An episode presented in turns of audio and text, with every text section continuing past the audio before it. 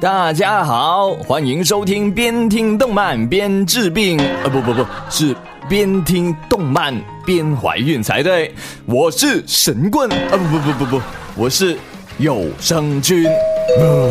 可能是因为在准备这一期节目的时候呢，有声君看了一大堆奇怪的动画，不知不觉都已经被感染到了。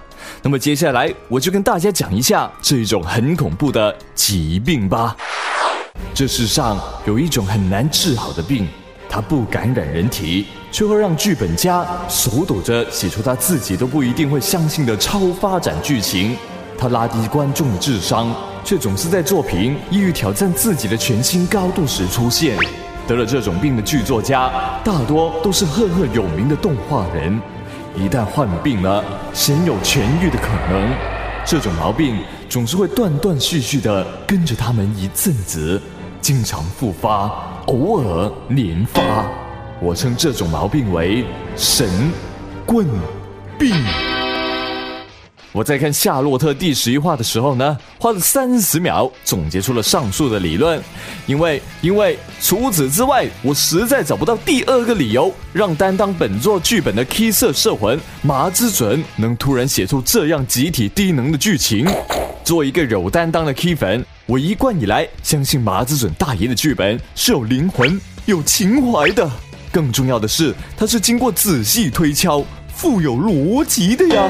可是当我看到外国恐怖分子打电话给主角哥哥说：“你们不要想回到过去改变历史，我们的计划是很早以前就开始筹措的。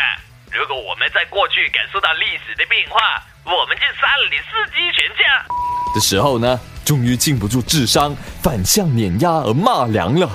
恐怖分子在过去压根就不可能知道时间穿越能力的存在呀。怎么可能制定对策呢？怎么感受历史变化呢？又怎么确定要去杀谁的全家呢？这句完全不讲逻辑的话，说谁谁都不会信啊！可是超智慧的主角哥哥就当真了，收集数种超能力于一身的主角，更是儿戏一样的在几个几乎空手的坏人面前吃了大鳖。一万种里面起码有九千九百九十九种可以玩虐对手的方法。可是他偏偏选了剩下的那一种，被几个看上去同样弱智的坏蛋给爆了。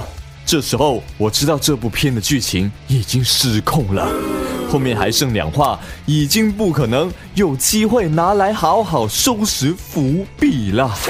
P.A. Works 在制作了现在这一部《夏洛特》之前，整了一部大受好评的白枪。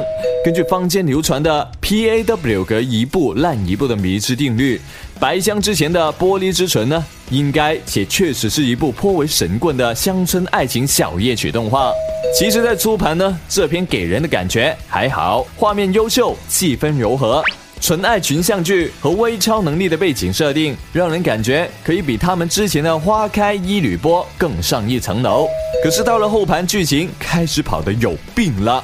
几话里面纠葛起来的“你爱我，我爱他，他爱隔壁老王”这样的韩剧式人际关系，开始被简单粗暴的像切糕一样切成了一段。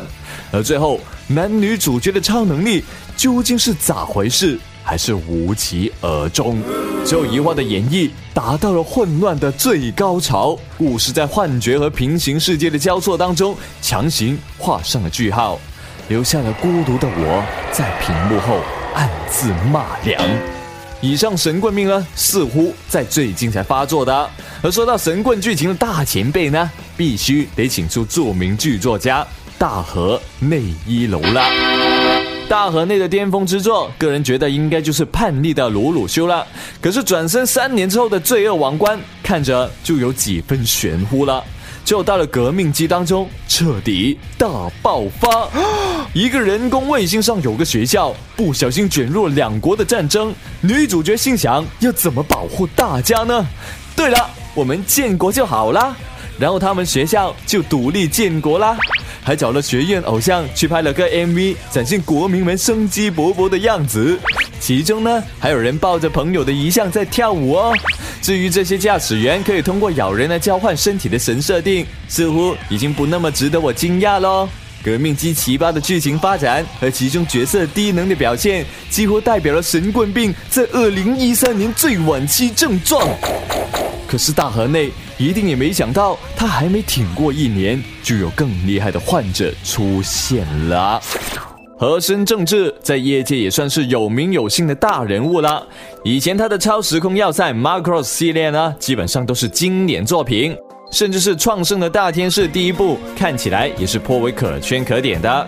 可是之后呢，他就陷入了创圣那一种形而上的脑洞，不可自拔，最终创作出了 AKB 零零四八和创圣大天使 Evolve 这样开始有点不可理喻的科幻动画啦。和他最让人叹为观止的神棍作品，必须得说是《愚者信长》。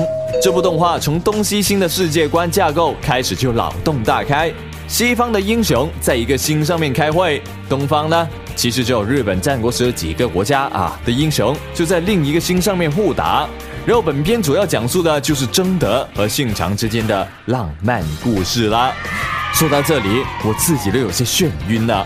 总之就是西星那边的头头亚瑟王找了一群凯瑟啊、汉尼拔啊、亚历山大之类的手下，要去东星那边搞点诡计，整一个圣杯出来。我就不说秀吉被打到半死以后，被达芬奇改造成为了机械猴子，也不说里面那个凯撒一集跳一次反，到底是为了什么呢？就说那一个大 boss 亚瑟王，明明手下的人都是摧枯拉朽的超强者，不知道是怕自己太厉害还是怎样了，挖着坑给自己人跳，自己就打死了好几个。这种人生追求就是坑死敌人和友军所有人。追求敌我全灭大和谐的 BOSS，我还是第一次看得见呐。不过咱也不能只黑机械动画啊，虽然近年来萝卜片呢是比较好黑的，轻小说改编作品也选一部神棍作品的话呢，我必须得顶魔法科高中的聂等生，他又有抗中奇侠，哥哥大人真是太厉害了。这都算劣等生，你是不是傻？等别名，最后一个呢是我取的。那么这部事实上的日式三俗科幻网文，在几乎没有网文土壤的日本爆红，成为了一代霸权。日本人也许没有看过这样的龙傲天无敌主角，这边可是看到要吐胆汁了。这部片子啊，讲两兄妹，妹妹是什么都超完美的美少女，哥哥大人呢是貌似啥都不会的劣等生。两人在魔法科里面混的故事，要说看点嘛，基本上就是看哥哥大人如何扮猪吃老虎。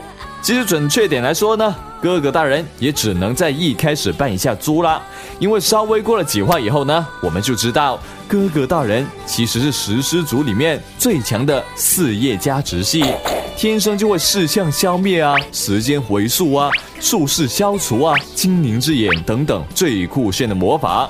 见谁秒谁，一个人可以正面扛一个国家的军力，同时呢，所有的妹子还都很喜欢他哦。这已经不是染上神棍病那么简单的事了。这部动画本身就是为了“神棍”二字而被制作出来的。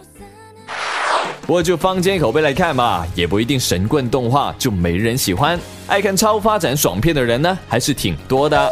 再说啦，没有神棍片，怎么能反衬出正经动画有多好看呢？建议各位朋友有空的话，也可以偶尔欣赏一下当季的神棍动画，以确保自己的审美没有歪掉哦。好了，那么这一期的节目也差不多了。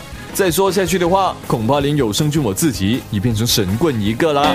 那么，如果喜欢我的节目呢，就记得订阅我的电台了。如果对有声君或者电台有什么建议或者意见呢，都欢迎各位小伙伴在社区上面留言给我。